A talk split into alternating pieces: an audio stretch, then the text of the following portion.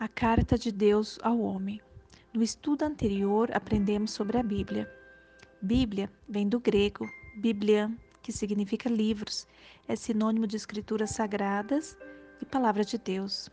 A Bíblia contém 66 livros, 39 no Antigo Testamento e 27 no Novo Testamento. Foi escrita por 40 autores durante 1600 anos. Línguas originais da Bíblia: hebraico, aramaico e grego. Ela contém 1189 capítulos e 31.102 versículos. A Bíblia é o livro mais vendido no mundo e já foi traduzida para 2.403 línguas diferentes. Toda escritura é inspirada por Deus. Está em 2 Timóteo 3,16. Nós vamos hoje continuar o nosso estudo com algumas perguntas para nossa reflexão e as respostas estão na própria Bíblia Sagrada. Pergunta de número 1. Um, quanto do texto bíblico é inspirado por Deus?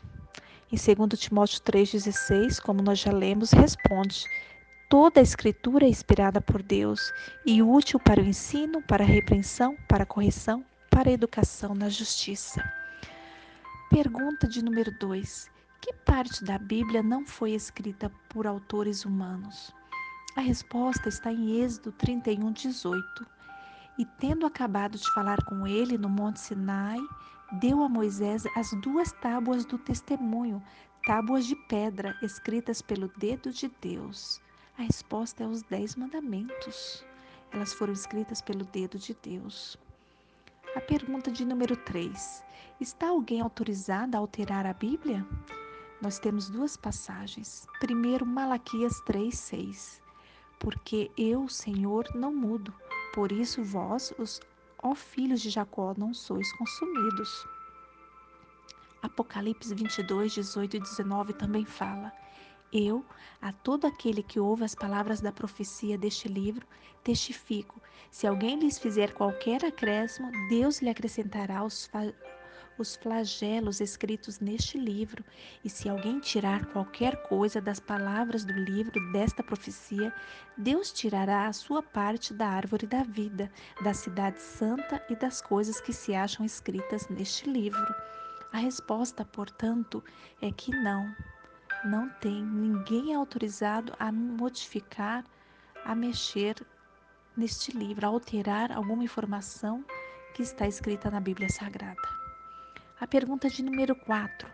Que benefício prático advém de examinar a Bíblia? A resposta está em João 16, 13. Quando vier, porém, o Espírito da Verdade, ele vos guiará a toda a verdade, porque não falará por si mesmo, mas dirá tudo o que tiver ouvido e vos anunciará as coisas que hão de vir. Em João, no livro de João, capítulo 8, verso 32, nos fala: e conhecereis a verdade, e a verdade vos libertará. Os benefícios são que a palavra nos guiará toda a verdade, e a verdade nos libertará. Pergunta de número 5. Como são chamados os praticantes dos ensinos bíblicos? Em João 13, 17, diz assim: Ora, se sabeis estas coisas, bem-aventurados sois se as praticardes.